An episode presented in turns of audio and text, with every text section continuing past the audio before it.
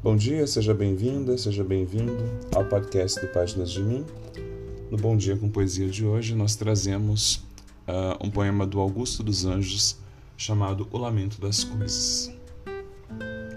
Triste a escutar, pancada por pancada, a sucessividade dos segundos, ouço em sons subterrâneos do orbe oriundos o choro da energia abandonada.